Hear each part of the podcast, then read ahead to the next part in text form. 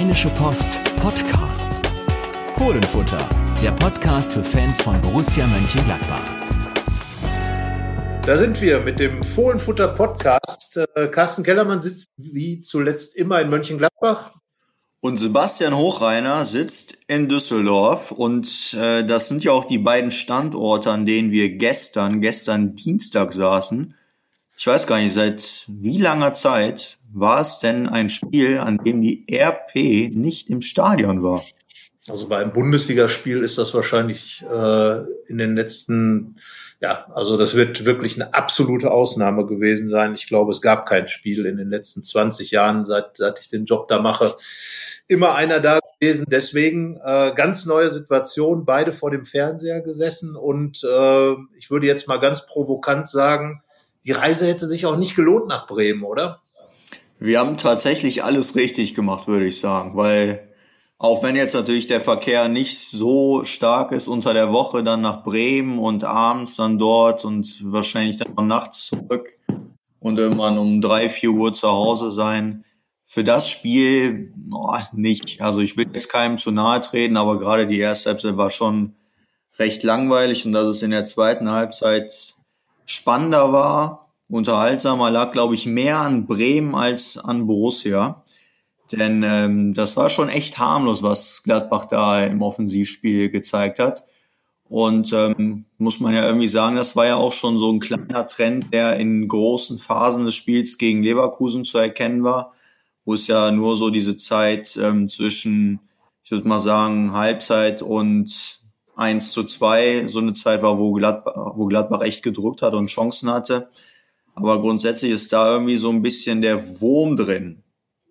Ja, spielerisch äh, muss man das sagen. Und das, obwohl eigentlich der Mann, äh, den wir ja so in den Monaten vorher, auch als er gefehlt hat, äh, so als den, der ganz wichtig für das Gladbacher Spiel ist, äh, voll mit dabei war. Lars Stindl ist ähm, gegen Leverkusen früh reingekommen nach der Verletzung von Brell Embolo ähm, der ja da auf der 10 spielen sollte und Dampf machen sollte, ähm, ist dann nach dem unglücklichen, nach der Aktion von Kai Havertz, wie man sie bezeichnen will, ist er auf jeden Fall verletzt raus. Dann kam Lars Stindl, hat jetzt auch in Bremen den Job gemacht und da fehlte doch so irgendwie so die richtige Kreativität. Es gab äh, fünf Chancen, glaube ich, in äh, neun Chancen in Bremen.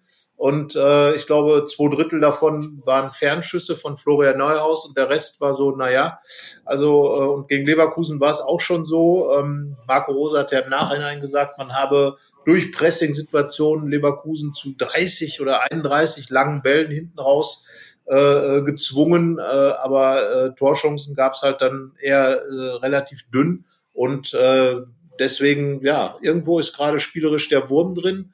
Und ähm, das könnte natürlich äh, über die Zeit ein Problem werden. Das muss man ganz klar sagen, weil gegen Leverkusen erste Halbzeit äh, ja gab es halt einen Fernschuss. Da muss dann einfach mehr kommen. Und auch jetzt in Bremen fehlte irgendwie so der Zugriff aufs Spiel. Und irgendwie war das alles so ein bisschen so, ja, ich weiß es nicht. Man, also es, es sah auf jeden Fall nicht mehr so griffig aus wie in den, in den Monaten vorher und auch schon beim Spiel gegen Frankfurt. Und das ist natürlich dann ein Problem. Ja, also man hat ja irgendwie das Gefühl, da ist überhaupt gar keine Dynamik vorne drin. Mit Markus Thuram war da so der einzige Spieler noch übrig geblieben. Brelembolo ist ja zum Beispiel verletzt, der so richtige Stärken im körperlichen Bereich hat, was Schnelligkeit, was Wucht angeht. Aber sonst dahinter irgendwie Player und Stindl waren sehr harmlos. Florian Neuhaus war der einzige Offensivspieler, der richtig angekurbelt hat, der Sachen kreiert hat, mutig war. Die Schüsse, die du gerade erwähnt hast, ähm, aufs Tor oder Richtung Tor gebracht hat. Wobei du hast neun Chancen gesagt, wahrscheinlich waren es eher neun Torschüsse und drei Chancen oder so. Das war jetzt, äh, ich sag's mal so, ein Tor für Gladbach lag eher selten bis nie in der Luft. Ähm, wie wir schon sagten, das war recht harmlos und du hast auch gerade diese 31 langen Bälle von Marco Rose, also nicht von Marco Rose, sondern die von ihm erwähnten 31 langen Bälle gegen Leverkusen erwähnt dieser Moment in der Pressekonferenz äh, vor dem Bremen-Spiel hat mich so ein bisschen an Domenico Tedesco erinnert. Ja. Hat gerne sehr äh, überraschend und umschweifend Dinge erklärt hat. Und das war auch so ein bisschen, habe ich mich gefragt, erste, Le erste Halbzeit Leverkusen, da haben wir eigentlich alle das Spiel so gesehen, dass Leverkusen Gladbach echt im Griff hatte. Und dann kamen dann Erklärungen von Marco Rose, die auf Zahlen basierten, wo ich mich eher gefragt habe, boah, weiß ich nicht, ob das mich jetzt gerade überzeugt, aber wir sind keine Fußballlehrer, eher schon. Wir sind Journalisten und ähm, schauen uns das an und schätzen es dann ein. Und äh, da darf man auch unterschiedlicher Meinung sein, aber unsere Meinung, zumindest meine jetzt, du wirst ja gleich auch noch deine schildern, ist, dass es gegen Leverkusen schon äh, ein, eine verdiente Niederlage war und dass das in Bremen äh, spielerisch keine Steigerung war.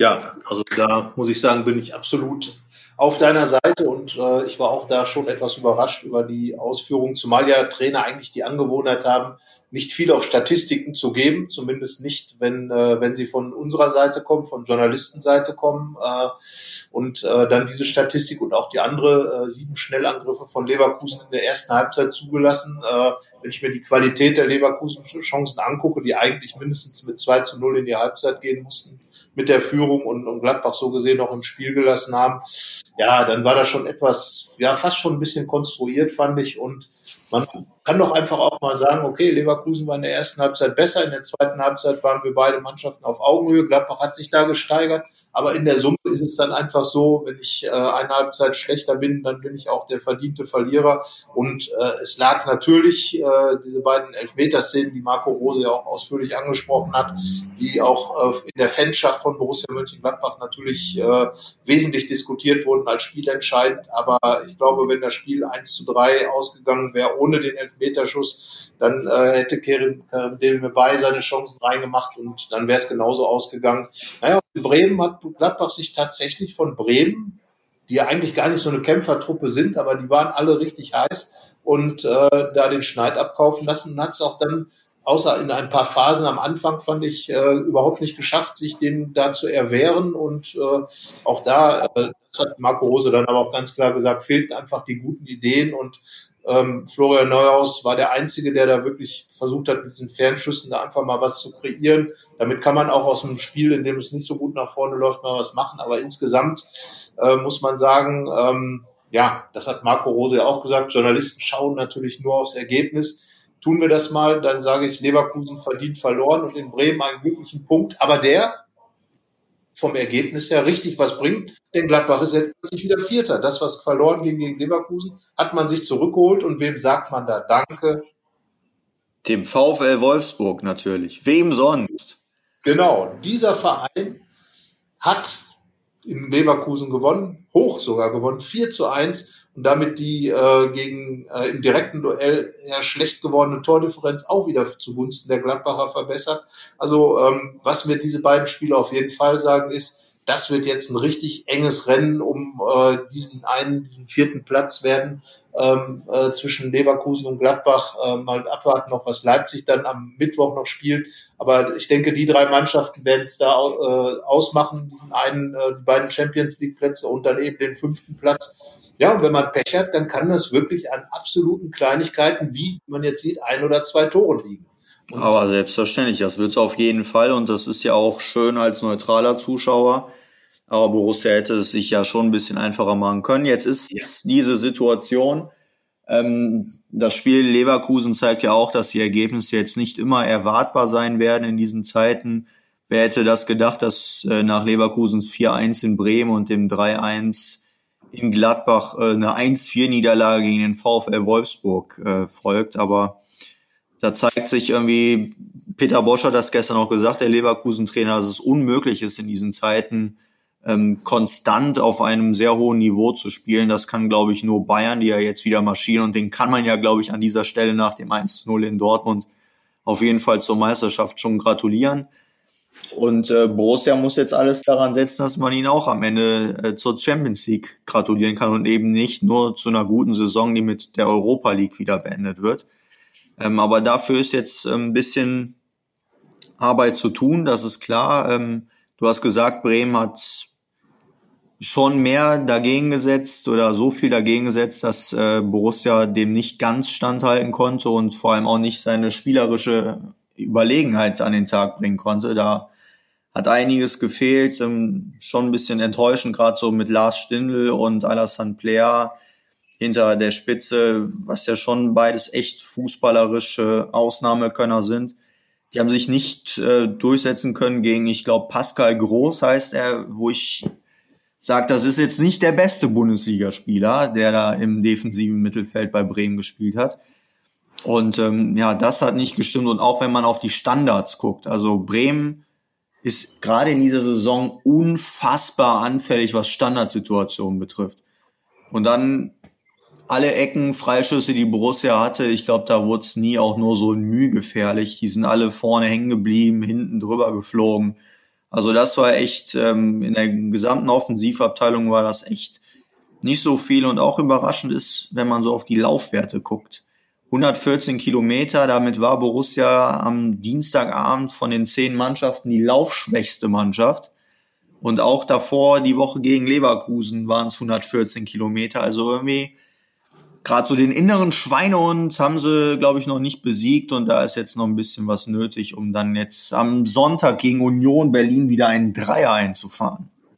Ja, und das ist genau äh, diese Faktoren, die du gerade angesprochen hast. Äh, wir werden ja gleich noch ausführlich über, über Union Berlin sprechen. Äh, ja, die geben einem schon so ein bisschen zu denken, weil das waren ja genau die Sachen, die wir äh, nach dem Sieg in Frankfurt, aber auch schon im Vorfeld als das ausgemacht haben, was Borussia Mönchengladbach den großen Vorteil verschafft in diesem Champions League Rennen, gerade gegenüber Leverkusen. Und äh, wenn man dann im eigenen Stadion weniger läuft als Leverkusen und auch äh, von Bremen, sind ja jetzt keine typische Abstiegskämpfermannschaft, sondern eher auch eine spielerische Mannschaft mit deutlich einfacheren Mitteln natürlich. Aber ähm, wenn man dann äh, sieht, dass die, die Bremer einfach mehr investieren, dann fragt man sich dann natürlich schon, ähm, warum ist das so? Und äh, warum Gladbach jetzt gerade in diesen beiden Spielen, da hätte man so einen gigantischen Schritt tun können. Jetzt stellt man sich wirklich mal vor, Gladbach gewinnt zu Hause gegen Leverkusen, die kommen dann jetzt äh, gegen Wolfsburg nicht klar, dann wäre man fast schon so weit weg von Leverkusen, dass kaum noch was passieren könnte. Also das ist schon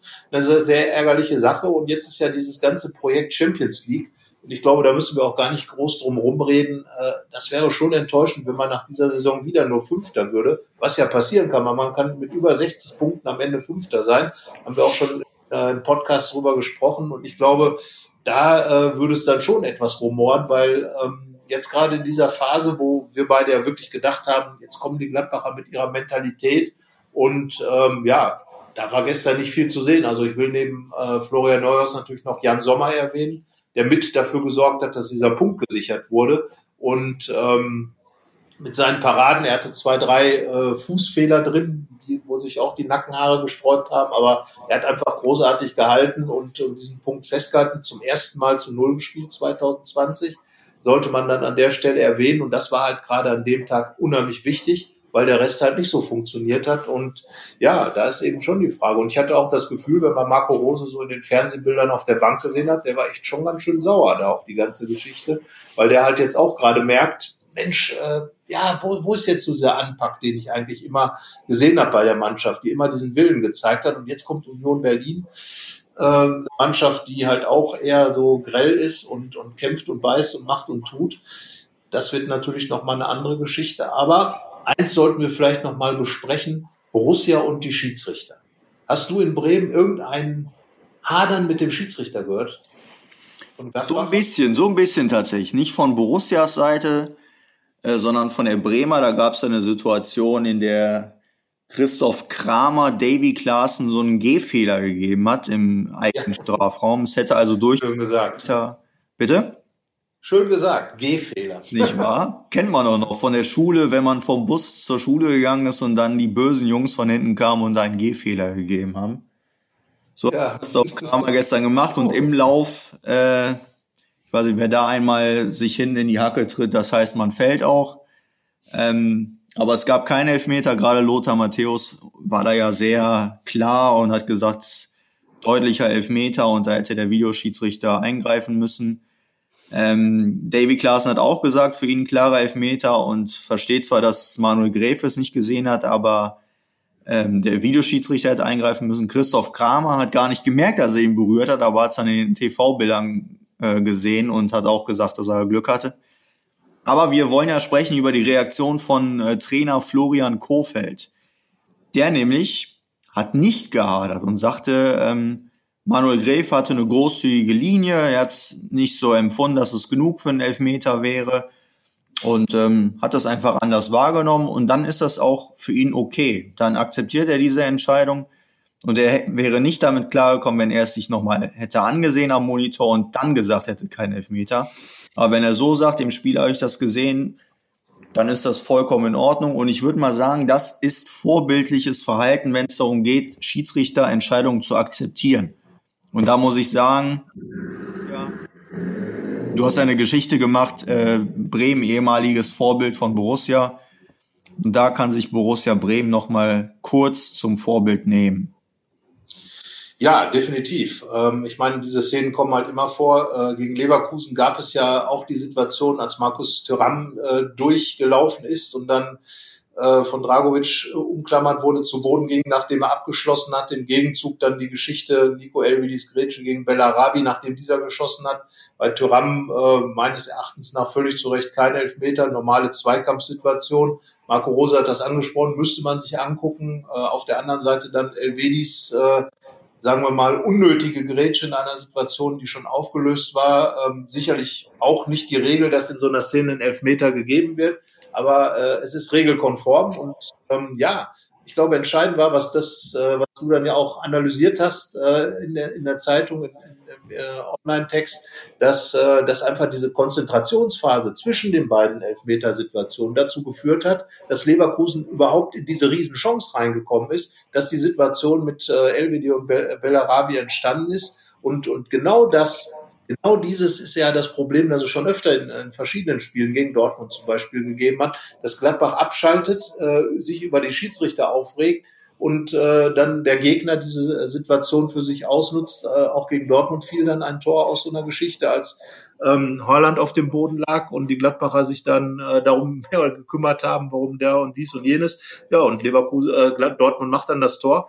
Ja, und das ist auch so eine ganz kleine Kleinigkeit, die letzten Endes äh, in der Spitze natürlich äh, sehr, sehr wehtun kann, weil wir reden da ja dann im Moment über mindestens mal äh, zwei Niederlagen, die dadurch eingeleitet worden sind. Dortmund Siegtor erzielt und hätte vielleicht dann nur einen Punkt mitgenommen. Und ähm, ja, jetzt gegen Leverkusen. Gladbach war drauf und dran, das Spiel zu kippen äh, nach, nach dem 1 zu 1 Ausgleich. Dann gab es diesen Elfmeter, das war dann Leverkusens äh, Entscheidungstor natürlich, die Vorentscheidung.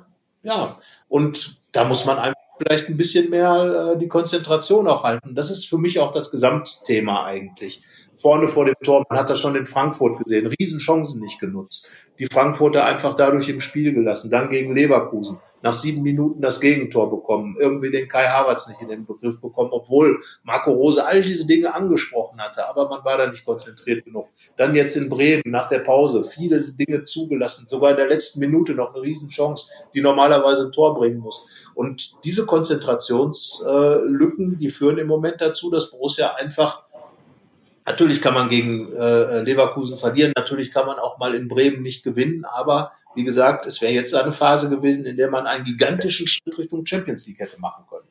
Ja, und nochmal zu den Schiedsrichtern. Wir haben ja dann noch das Spiel in Leipzig, wo man ja nach einer super ersten Hälfte 2-0 geführt hat und dann hat Alassane Plea sich zwei gelbe Karten, er meckert oder er gestikuliert und dann hat man noch 2-2 gespielt. Also Akzeptanz gegenüber Schiedsrichtern ist irgendwie ein schwieriges Thema offenbar. Gladbach hat ja auch schon einige Karten mehr äh, bekommen. Auch Marco Rose ist ja in der Kartenstatistik der Trainer recht weit vorne. Und wenn ich dann so höre, Max Eberl hinterher äh, zu den Kollegen des Kickers, da hat er ja die Situation verglichen mit einer von vor zwei Jahren. Dass Gladbach vor zwei Jahren einen Elfmeter gegen Köln nicht bekommen hat in einer ähnlichen Situation.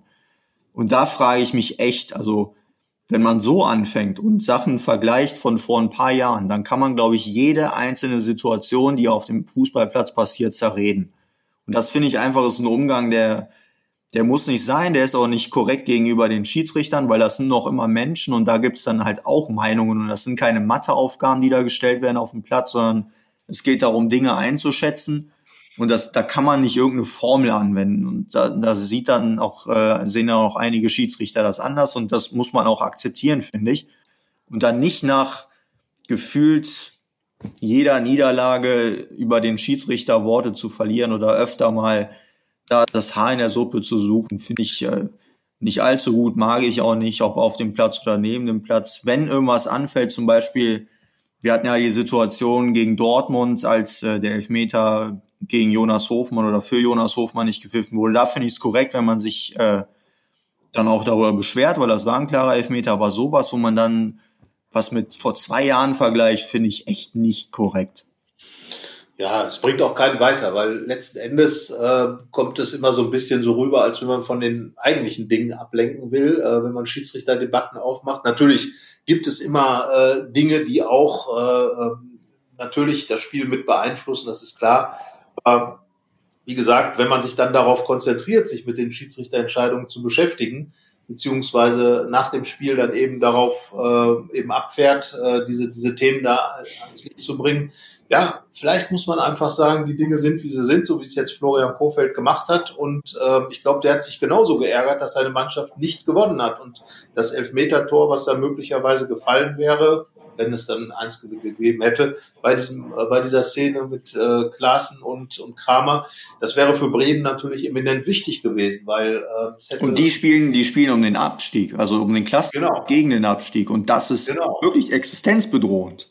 Richtig. So, für Borussia ist es auch existenzbedrohend, das muss man natürlich sagen, denn äh, diese 30 Millionen Champions League, ja, das ist aber, aber da reden wir jetzt auf unterschiedlichen Ebenen. Ob es jetzt um Euro oder Champions League geht, ist schon mal was anderes, als ob man absteigen kann. Das ist richtig, das ist klar. Aber wie gesagt, äh, letzten Endes geht es auch für Borussia darum, aufzusteigen in diese Champions League. Zum zweiten Mal äh, äh nach 2015 direkt in diese Champions League reinzukommen. Und ich glaube, jetzt gerade in dieser, dieser Corona-Phase würde das halt äh, extrem wichtig für Gladbach sein, um diesen Anschluss auch halten zu können an, an die Top-Mannschaften, an Dortmund und Bayern und, und Leipzig.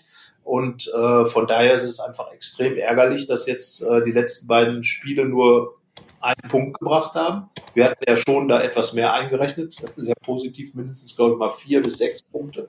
Und ähm, ja, wenn man sagt, man spielt beim Abstiegskandidaten Werder Bremen, schlechteste Heimmannschaft der Bundesliga, vorher, glaube ich, sieben, sieben Heimspiele am Stück verloren und äh, in den letzten Jahren Gladbach auch eigentlich immer sehr, sehr gut ausgesehen in Bremen. Dann wird man da jetzt überrumpelt. Ähm, ja, das ist dann schon, ich finde es richtig ärgerlich was in den beiden letzten Spielen passiert ist und auch Leverkusen. Ich glaube, wenn man einfach äh, da mit einer anderen Präsenz auch reingeht, das mag natürlich sein, dass gegen Leverkusen gerade der Auswahl von Brel Embolo äh, eine Menge bewirkt hat, weil dann eben auch diese körperliche Präsenz nicht mehr vorhanden war, diese Wucht, mit der man vielleicht hätte anders arbeiten können gegen Leverkusen, aber einfach auch äh, an Kai Havertz so viele Freiheiten zu geben, da nicht mal richtig reinzugehen und ranzugehen und äh, all diese Dinge. Ja, das fand ich dann schon bemerkenswert und mich hat es auch gewundert, muss ich sagen. Ja, zu dem Zeitpunkt absolut. Also der Start in Frankfurt war ja echt gut und man hatte ja auch schon vorher das Gefühl, dass Borussia mit dieser Corona-Phase echt gut umgehen kann und deswegen kann das jetzt schon ein bisschen überraschend. Ähm, aber ja, man muss am Ende auch das Positive daraus ziehen und sagen, Borussia hat wieder den vierten Platz. Wie das jetzt zustande kam, ist ja am Ende relativ egal, wenn es nach dem 34. Spieltag auch so ist. Fragt da kein Mensch mehr nach und stattdessen freut sich jeder Mensch, der es mit Borussia hält, darüber, dass man nächste Saison in der Champions League spielt. Und jetzt gilt es dann einfach wieder, den Schalter umzulegen und wieder die Leistung zu zeigen, wie gegen Frankfurt zum Beispiel. Und ähm, es sind jetzt ja noch äh, sieben Spiele. Union Berlin ist jetzt das nächste. Darüber werden wir ja gleich nochmal sprechen. Und ähm, das ist dann auf jeden Fall der richtige Zeitpunkt, um wieder den Leistungs- und Ergebnis-Turnaround zu schaffen. Denn sonst wird's eng, weil Leverkusen, bei denen weiß man ja, dass sie zwar ein unheimliches Potenzial, ein unheimliches Können haben, aber eben nicht diese Konstanz und immer wieder mal so Dinger wie gegen Wolfsburg drin haben. Aber jetzt kann man sich auch eher darauf verlassen, dass äh, die nächsten Spiele wieder besser werden bei denen. Und da kann man sich schon sicher sein, dass Leverkusen noch viele Punkte holen wird und entsprechend muss Borussia auch viele Punkte holen. Und da ist es dann äh, schon wichtig, dass man da gegen Union wieder anfangen wird. Ja, was natürlich dazu kommt äh, auf Seiten Borussias, äh, das Personal dünnt ja jetzt im Moment äh, so richtig aus. Äh, ähm, Dennis Zakaria ist, ist operiert worden, Fabian Johnson ist äh, schon länger angeschlagen. Jetzt äh, haben sich gegen Leverkusen noch äh, Tobias Strobel und äh, Brell Embolo verletzt. Embolo wird relativ schnell zurückkehren. Ob das gegen Union Berlin schon reicht, äh, werden wir erst in den nächsten Tagen sicherlich erfahren. Aber da ist noch was möglich. Bei Tobias Strobel sieht es wahrscheinlich viel schlimmer aus. Äh, da hat äh, Sportbild berichtet, dass es möglicherweise sich sogar um einen Muskelbündelriss handelt. Das heißt also, die Saison wäre für ihn beendet, sogar wahrscheinlich die gesamte Gladbacher Zeit. Und vor allen Dingen fehlt natürlich jetzt ein routinierter Spieler, auf den Marco Rose doch zuletzt gerne und oft zurückgegriffen hat. Und äh, klar, Beryl Embolo hätte sicherlich in Bremen einer äh, Gladbacher Mannschaft auch gut getan mit seiner Art. Ist vielleicht gerade genau der Typ, der, der jetzt äh, die Mannschaft dann mitreißen würde. Und dann hat sich Toni Janschkau noch die fünfte gelbe Karte eingehandelt. Er war gerade ins, in die Mannschaft reingekommen, um die Dreierkette zu vervollständigen, die Rose in Bremen aufgeboten hat. Äh, war uns bei der eine logische äh, taktische Entscheidung, äh, die er da getroffen hat.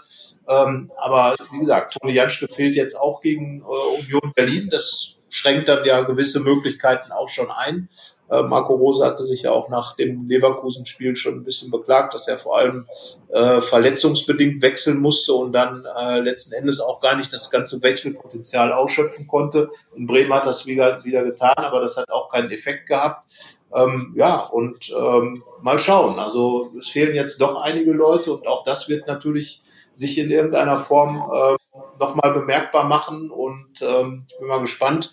Wir werden ja gleich über die Aufstellung von Union Berlin sprechen. Und ähm, ja, es sind weniger Optionen da. Das kann natürlich in, nach hinten raus äh, schon noch ein Problem werden. Apropos logische Umstellung. Also wir hatten ja dann auch äh, geschaut, wer gegen Bremen spielen kann, dass es da eine Rotation geben wird, war ja klar. Und da war ja ungefähr bei 99 Prozent war ja klar, dass Oscar Wendt spielen wird für Rami Benzebaini.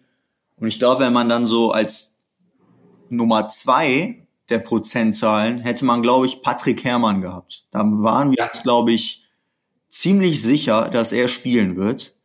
Und jetzt ist es nicht nur so, dass er nicht in der Startelf gespielt hat, sondern er kam auch unheimlich spät ins Spiel. Ich glaube, 82. Minute. Und da das hat mich extrem gewundert und es gibt ja auch in, in meinem Freundeskreis äh, Leute, die es mit Borussia halten ähm, und die fragen sich auch, was ist denn da los? Also hast du da eine Erklärung für? Ich nicht. Nein, also Patrick Herrmann ist ja vor allen Dingen auch ein Willensspieler zum einen und zum anderen auch einer, der halt grenzenlos optimistisch ist und damit eine Mannschaft ja auch immer mitnimmt. Und er ist natürlich extrem schnell auf dem Flügel. Darum hatten wir ihn ja sogar schon gegen Leverkusen, hatten wir ja schon möglicherweise mit ihm gerechnet, in der, im 4-3-3 dann eben als einen der Außenstürmer. Ähm, jetzt in, ähm, in Bremen hatten wir gedacht, dass er als zweite Spitze ja gut funktionieren könnte, um einfach Speed reinzubringen. Er hat im Hinspiel gegen Bremen äh, zwei Tore geschossen. Und ähm, ja, wie gesagt, ist einfach ein Spieler, der so einer Mannschaft richtig gut tut. Gerade wenn Brell Embolo nicht dabei ist, ist äh, Patrick Herrmann doch einer, der mit einem riesen Herzen unterwegs ist, genau wie Brell Embolo das ja auch ist. Und äh, mich wundert das schon etwas. Also wir werden dem ja auch die Woche nochmal nachgehen, äh, in den nächsten Tagen nochmal die Frage stellen, äh, was, was mit Patrick Herrmann ist und warum er im Moment keine Rolle spielt, äh, beziehungsweise nicht so, so die Rolle spielt, die wir uns vielleicht gedacht haben. Ähm, ich vermute mal, dass wir ihn ja gleich auch nochmal thematisieren mit der Aufstellung, aber eine richtige Erklärung, muss ich sagen, habe ich nicht, weil auch da haben wir ja beide gedacht, äh, dass Patrick Herrmann mit seiner Mentalität und mit seiner Art zu spielen, gerade jetzt in dieser, in dieser Corona-Zeit, äh, doch eine absolute Option sein könnte. Und dass er jetzt in den drei Spielen noch gar nicht in der Startelf war, ja, das ist überraschend und finde ich auch nicht so recht zu erklären. Wobei wir natürlich jetzt auch gar keinen Einblick in die Trainingsarbeit haben. Das heißt also, wir haben seit Monaten eigentlich, wann haben wir das letzte Training gesehen? Vor, vorm Derby, würde ich sagen. Vor dem, vor dem Köln-Spiel, genau, also vor dem 11. März. Und äh, da muss man natürlich sagen, den Einblick haben wir nicht, äh, was da dann so passiert auf dem Trainingsplatz. Aber ich glaube, wer Patrick Herrmann kennt, weiß, dass er auch da immer alles geben wird. Und äh, ja, Marco Rose wird seine Gründe haben. Er hat mit Sicherheit äh, ähm, auch äh, jetzt in Bremen äh, die Entscheidung getroffen, natürlich Alassane Plea als, als der Mann mit dem größten Torinstinkt im Gladbacher Spiel ähm, hat er seine Chance bekommen. Markus Thuram äh, hat in beiden Spielen nach dem Restart getroffen. Klar, dass, dass beide natürlich da beim Trainer auch äh, durchaus eine gute Position haben. Ähm, wenn man dann sagt, okay, ich will dann dahinter mit Lars Stindl agieren, dann dann ist das okay. Und Lars Stindl und Alassane Player haben ja auch schon öfter zusammen diese, diese Wechselszenen da gespielt, ähm, hinter der einen Spitze. Also kann man nachvollziehen, aber wie gesagt, ein Patrick Herrmann wäre für mich als Mentalitätsspieler mal mindestens früh in der zweiten Halbzeit gestern angesagt gewesen, um die Mannschaft auch so ein bisschen aus der Lethargie zu holen. Also man hat gesehen, als, als die Mannschaften zurück aus, der, aus dem Kabinentrakt aufs Spielfeld kamen, hat Marco Rose noch mal ganz ausführlich mit, äh, mit dem ähm, mit Markus Thuram gesprochen und, und hat der Mannschaft dann auch noch mal so ein bisschen so ihr zugeklatscht, so nach dem Motto, komm, geht mal richtig Gas, geht mal richtig Wucht ja, und das hat aber nicht gefruchtet. Und da hätte ich vielleicht nach 60 Minuten schon gesagt, so, Hermann, mach dich fertig und jetzt gib mal Gas. Ne? Stattdessen waren es nur acht Minuten, die er ran durfte. Und da, glaube ich, war auch einfach nicht mehr viel auszurichten, weil Bremen war in der Zeit am Drücker. Und da jetzt nochmal den Turnaround zu schaffen, ist dann, glaube ich, zu viel. Und ich würde vorschlagen, dass wir jetzt über Union Berlin sprechen, aber vorher wollen wir natürlich Geld verdienen. Wir wollen euer Geld, sonst kein Geld. Und äh, so ist es. Nicht wahr? Und darüber spricht jetzt äh, Helene Pawlitzki und wir sind gleich wieder da. Hi, mein Name ist Helene Pawlitzki und ich kümmere mich bei der Rheinischen Post um die Podcasts. Danke, dass ihr Fohlenfutter hört. Carsten und Sebastian bringen euch jede Woche unabhängige und stimmige Analysen zu Borussia. Da steckt jede Menge Arbeit drin und sehr viel Herzblut. Und das hört man auch, finde ich. Wenn ihr die beiden unterstützen wollt, dann geht das ganz einfach. Schließt ein RP Plus Abo ab. Es kostet jeweils 99 Cent in den ersten drei Monaten, danach 4,99 Euro und es ist monatlich kündbar. Geht auf rp-online.de slash Fohlenfutter-Angebot. Danke. So, da sind wir wieder. Also Helene macht das richtig gut, würde ich mal sagen, oder? Noch viel besser als wir. Ja, selbstverständlich. Also diese, sie hat ja eine wunderbare Werbestimme und von daher äh, danke, dass, dass sie uns äh, da diesen Part übernimmt und dadurch natürlich auch dem Podcast nochmal eine neue stimmliche Note gibt. Also passt wunderbar dazu. Und ähm, ja, da kommen wir jetzt mal äh, zurück zu dem anderen Geld, was verdient werden soll. Im Fußball wird ja auch genug Geld verdient. Darum spielt die Bundesliga wieder. Und äh, Borussia spielt jetzt am Wochenende gegen Union Berlin, einen Aufsteiger. Das allererste Heimspiel gegen äh, gegen Union Berlin. Bislang zwei Spiele gab es, ähm, einmal im DFB-Pokal-Halbfinale und einmal in der Bundesliga. Bilanz zwei Niederlagen, einmal im Elfmeterschießen, das war im Pokal und äh, in der Hinrunde 0 zu 2 verloren an der alten Försterei. Äh, völlig verdient im Übrigen. Ich war dort. Ähm, Gladbach hat sich auch da den Schneid abkaufen lassen und äh, wenn ich mich an meine Tipps erinnere, ich habe gesagt, dieses Spiel gewinnt Gladbach nicht. Es gibt ein 2 zu 2, weil ich glaube, das wird ein richtig, richtig kompliziertes Heimspiel werden. Ja, ich will jetzt erstmal eine gute Nachricht an alle verbreiten. Ich bin im Stadion. Das ist schon mal äh, eine wunderbare Nachricht, würde ich sagen. Denn die äh, Serie, meine persönliche Serie, ist weiter aufrecht. Wenn ich nicht im Stadion bin, seitdem ich Borussia-Reporter bin, hat Gladbach noch nie gewonnen. Daran hast du nichts geändert gegen Leverkusen. Daran hat keiner von uns was geändert in Bremen. Und am Sonntag bin ich gegen Union wieder da und natürlich ist das der Hauptgrund, weswegen ich denke, dass es da drei Punkte gibt. Aber vielleicht fallen mir noch zwei, drei andere ein. Nämlich, dass äh, das Gladbach es jetzt, glaube ich, verstanden hat. Wahrscheinlich haben sie es in Bremen auch verstanden, aber jetzt müsste so der Effekt eintreten. Boah, jetzt erst recht. Also jetzt haben wir es irgendwie, uns wurde der vierte Punkt, äh, der vierte Platz so ein bisschen nicht geschenkt, sondern beschert, würde ich sagen, durch die, durch diesen schon unerwarteten hohen Sieg von Wolfsburg ähm, und dem 0-0 in Bremen. Da hat jetzt Gladbach nicht das Beste dafür getan. Äh, ein Sieg, dann wäre es schon eine andere Sache. Dann könnte man sagen, das hat man sich verdient. So ist es ein bisschen in den Schoß gefallen. Aber jetzt muss man dann auch schon selbst dafür Sorge tragen, dass es eben nicht mehr anders wird und Borussia dann unter diesen ersten Vieren bleibt. Und ich glaube, dass man das auch auf dem Platz sehen wird, dass da ein anderer Geist herrscht und vor allem eine andere Power nach vorne, denn das ist, glaube ich, der Weg, der jetzt eingeschlagen werden muss, wieder nach vorne. Ja, also definitiv, äh, wie gesagt, da wäre äh, Patrick Herrmann sicherlich einer, der da was reinbringen könnte. Jetzt ist jetzt die Frage, äh, ähm, kann man das jetzt schon voraussetzen, dass die Gladbachers wirklich verstanden haben, weil ich dachte eigentlich schon, dass diese Leverkusen-Niederlage möglicherweise äh, so ein Hallo-Wach-Ding wäre und dass man dann wirklich nach Bremen fährt und, und da das macht, was man in Frankfurt eigentlich gemacht hat, von der ersten Minute an richtig Dampf zu machen. Borussia hat es ja versucht, nach vier Minuten gab es den ersten Schuss, wie gesagt, von Florian Neuhaus, ähm, ist dann aber irgendwie aus dem Tritt gekommen, weil es einfach spielerisch nicht lief. Ähm, in Frankfurt war natürlich auch ein perfektes Timing, da stand es nach sieben Minuten 0 zu 2, da war das Spiel dann durch, da konnte man dann ganz, äh, ganz ruhig, relativ ruhig die ganze Sache angehen erstmal. Aber gegen Leverkusen hätte man eigentlich äh, den Hallo-Wach-Effekt schon so ein bisschen sehen müssen. Und vielleicht kam dann einfach dieses Problem äh, da rein, dass man sich zu sehr kapriziert hat auf diese Elfmeterszene und gesagt hat, ja, wenn das nicht gewesen wäre, dann hätten wir das mal, wir waren ja gerade drauf und dran und, und, und. Vielleicht ist das einfach der falsche Ansatz äh, äh der Analyse, sondern man muss einfach sagen, ähm, wir haben verloren, wir haben es auch nicht gut gemacht, also wir müssen es jetzt besser machen. Und diese Ansatzweise hat das ja auch ein bisschen mit Selbstzufriedenheit zu tun. Das war in der vergangenen Saison schon ein großes Problem. Ähm, ich hatte nicht gedacht, dass das jetzt ein Problem werden würde, aber möglicherweise kommt das so ein bisschen durch. Und ich glaube, dass man sich auch jetzt gegen Union Berlin da wirklich überhaupt nichts äh, erlauben kann.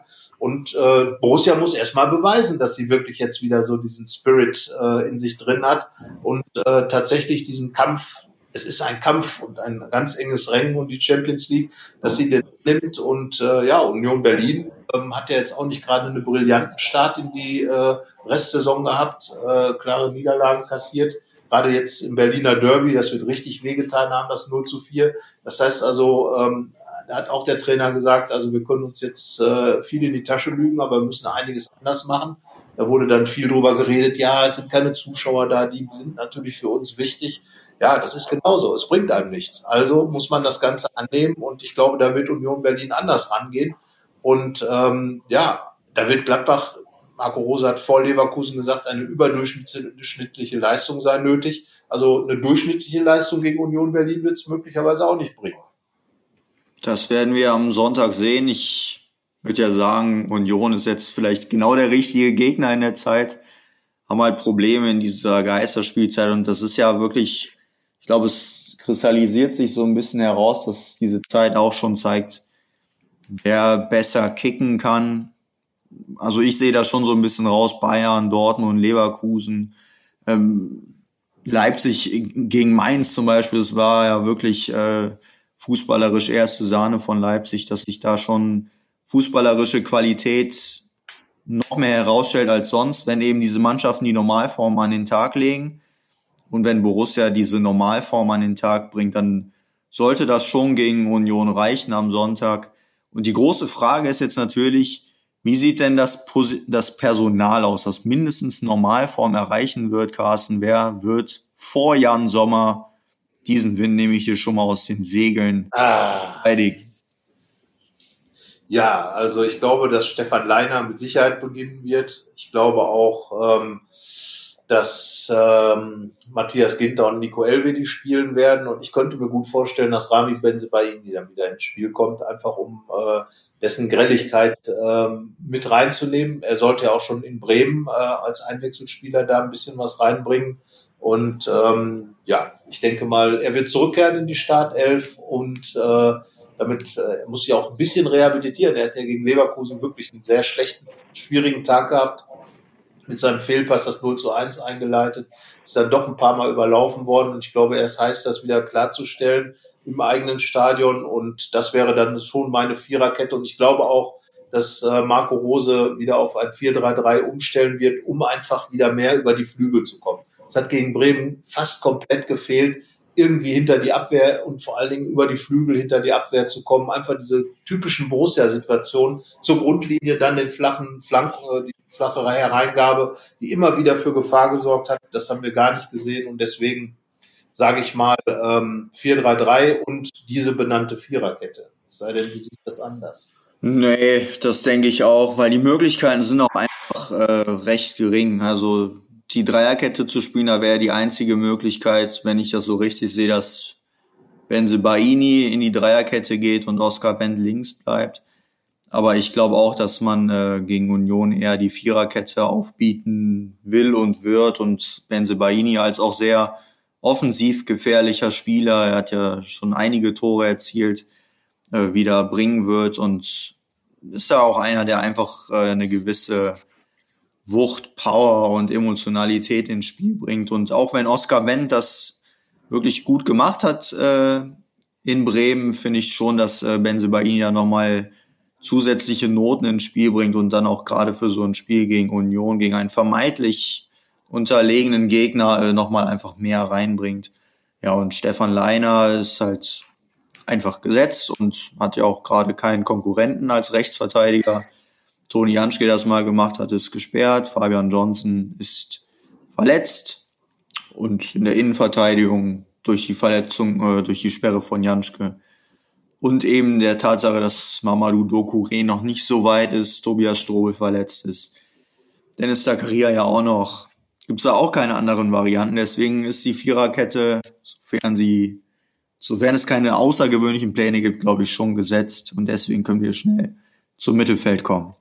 Ja, und da ist jetzt, stellt sich ja die Neuhausfrage. Für mich ist Florian Neuhaus natürlich der Gewinner der letzten beiden Spiele, weil er mit am meisten eingebracht hat und eigentlich so diesen, diesen, diesen Willen, diese Kreativität, was bewegen zu wollen, am besten. Ja, Leverkusen sehe ich ein bisschen anders.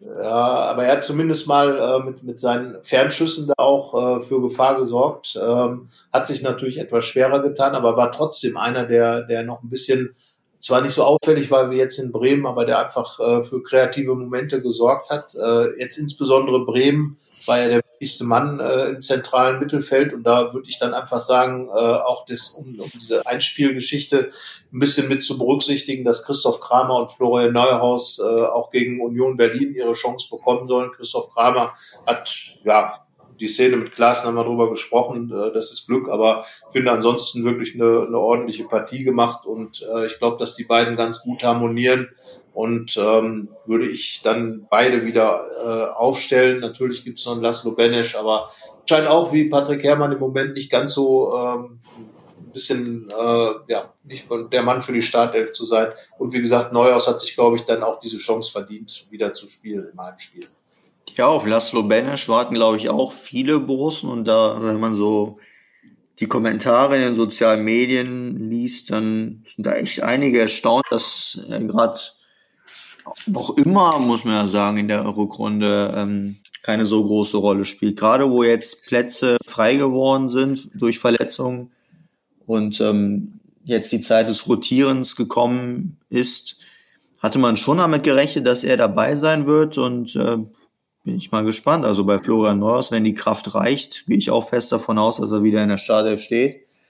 Und bei Kramer dann als Ausputzer, der sich ja so ein bisschen in diese, in dieses Spiel reingespielt hat und dann an Sicherheit gewonnen hat, glaube ich auch daneben spielt. Und dann bin ich mal gespannt, wie es mit Laszlo Benesch weitergeht. Ja. Und davor sind wir dann wieder bei einem Offensiven und drei Stürmern, gehe ich mal davon aus. Da ist ja dann die Frage, was äh, passiert mit Lars Stindl? Zehn, neun, raus, was wird sein?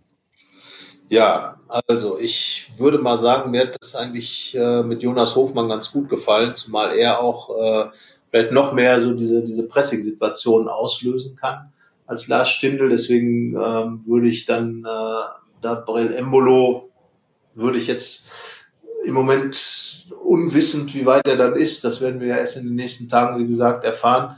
Erstmal äh, nicht setzen. Ansonsten sollte er fit sein, würde ich auf jeden Fall Brell Embolo wieder in die Mannschaft nehmen und auch auf diese Zehnerposition stellen hinter die drei Spitzen. Und ähm, wenn Brell Embolo eben nicht kann, dann würde ich da sicherlich den Jonas Hofmann sehen, der, ähm, der dann immer auch so ein bisschen Dampf machen kann. Er hat zuletzt mehr auf dem Flügel gespielt, auf dem äh, rechten, aber äh, ich würde ihn tatsächlich jetzt als, als äh, Spielmacherposition äh, dort sehen und äh, vor allem auch wegen der Pressing-Momente, mit denen man eine Mannschaft wie Union Berlin sicherlich aus dem Rhythmus bringen kann. Sie bauen immer äh, langsam auf und wenn man da dann ein bisschen attackiert, dann äh, wird man als Gladbach sicherlich da auch in die Momente reinkommen, in Umschaltsituationen. Und von daher sage ich Jonas Hofmann vor Kramer und Neuhaus.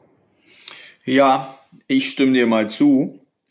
Denn äh, wenn man auch mal so durch die Saison geht, dann hat Lars Stindl vorne im Sturm, also als Mittelstürmer praktisch, eigentlich viel besser funktioniert als auf der 10.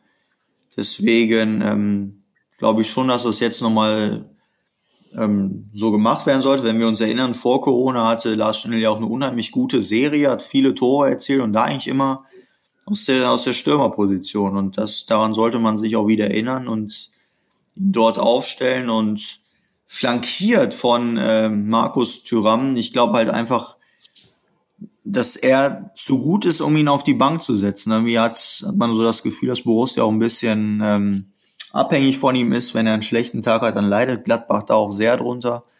Und auch da muss man auch sagen, auch wenn die Kräfte halten, würde er bei mir auf links spielen und Patrick Herrmann auf rechts. Ich versuch's nochmal. Und Alassane Player auf der Bank, weil, wenn ich ehrlich bin, die letzten beiden Spiele, das war nichts. Das heißt also bei dir der Kapitän im Zentrum. Ähm, ja. Tatsächlich den Kapitän rausnehmen und Player, weil er einfach diese, diese äh, Torjägerqualität hat. Ich meine, Borussia werkelt ja jetzt schon seit zwei Spielen an diesem 3000. Bundesligator. Ist ja faszinierend. Ich hatte gedacht, dass die schon gegen Leverkusen eigentlich das Ding machen.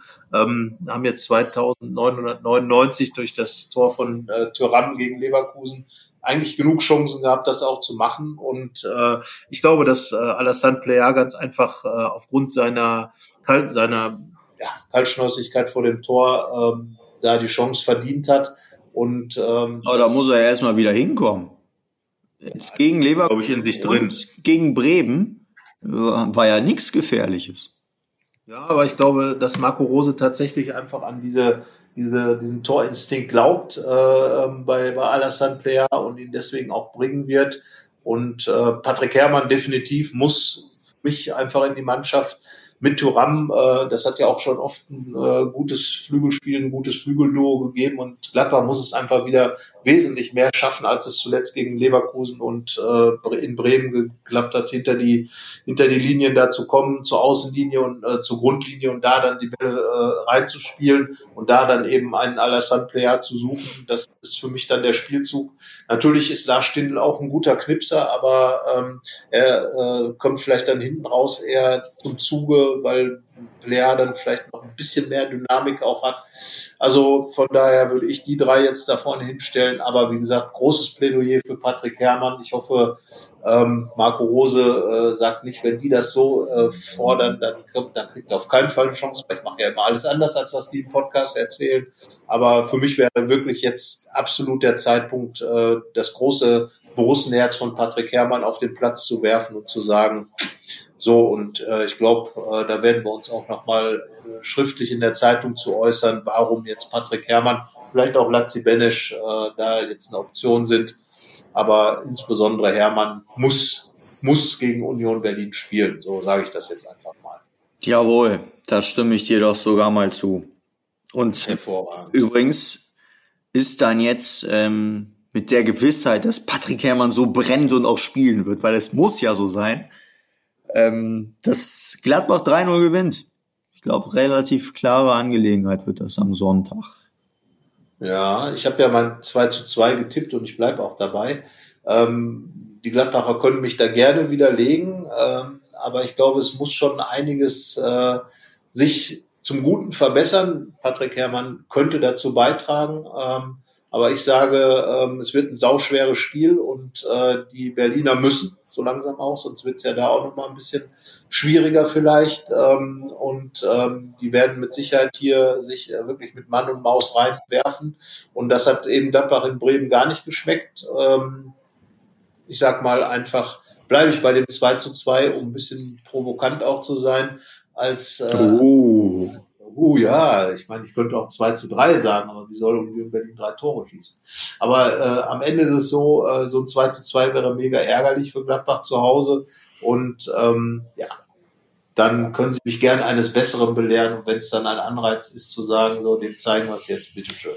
Ich sage 2 zu 2. Ja, dann bin ich mal gespannt, wer von uns recht hat. Ja, das ist ja dein Job, das im Stadion zu verfolgen. Ich werde es mir am Fernsehen anschauen und bin mal gespannt. Äh, die Impression der äh, Pappkameraden ist, glaube ich, im Fernsehen noch imposanter als im Stadion, weil man so von oben natürlich äh, so ein bisschen so diese Kulissen, den Kulissencharakter sieht. Aber im Fernsehen, wenn dann die Kameras flach über das Spielfeld gehen, dann hat man, glaube ich, schon so einen richtigen, ja, äh, vollen Eindruck vom Stadion, oder? Ja, mit dem Blick auf die Nordkurve, wenn man so die Interviews gesehen hat und die Kamera dann Richtung Nordkurve stand, das sah schon cool aus. Aber wie du halt sagst, das ist natürlich von unten und man sieht dann nicht hinter die Pappkameraden. Das war schon ganz cool. Im Endeffekt, man hat dann ja gemerkt gegen Leverkusen, es ist ein schönes Bild, aber hat keinen großen Effekt. Nein. Trotzdem haben wir, wurde ja jetzt mehrfach drüber gesprochen, coole Aktion und da gab es dann auch wieder, könnte man ja auch wieder sprechen, was, was darüber reden, was die Ultras dazu gesagt haben und würde ich sagen, lasse ich an dieser Stelle einfach und freue mich auf Union. Genau, also auf ein Fußballspiel und ähm, ja, da schauen wir, wie es ausgeht. Wir werden darüber sprechen in der nächsten Woche, im nächsten Podcast. Äh, ihr könnt äh, auf den bekannten Kanälen eure Meinung äußern und ähm, wir schauen immer mal rein. Zuletzt war es sehr ruhig. Wahrscheinlich stimmt einfach alles, was wir sagen. Von daher danke für die Zustimmung, für die Stimme. Und von daher ähm, hören wir uns nächste Woche wieder mit dem Spiel Union Berlin und dann den Blick nach vorne natürlich und für jetzt ein sportverbundenes Vergnügen am Sonntag. Genau das. Bis dahin. Viel Spaß. Tschüss. Tschüss. Mehr bei uns im Netz www.rp-online.de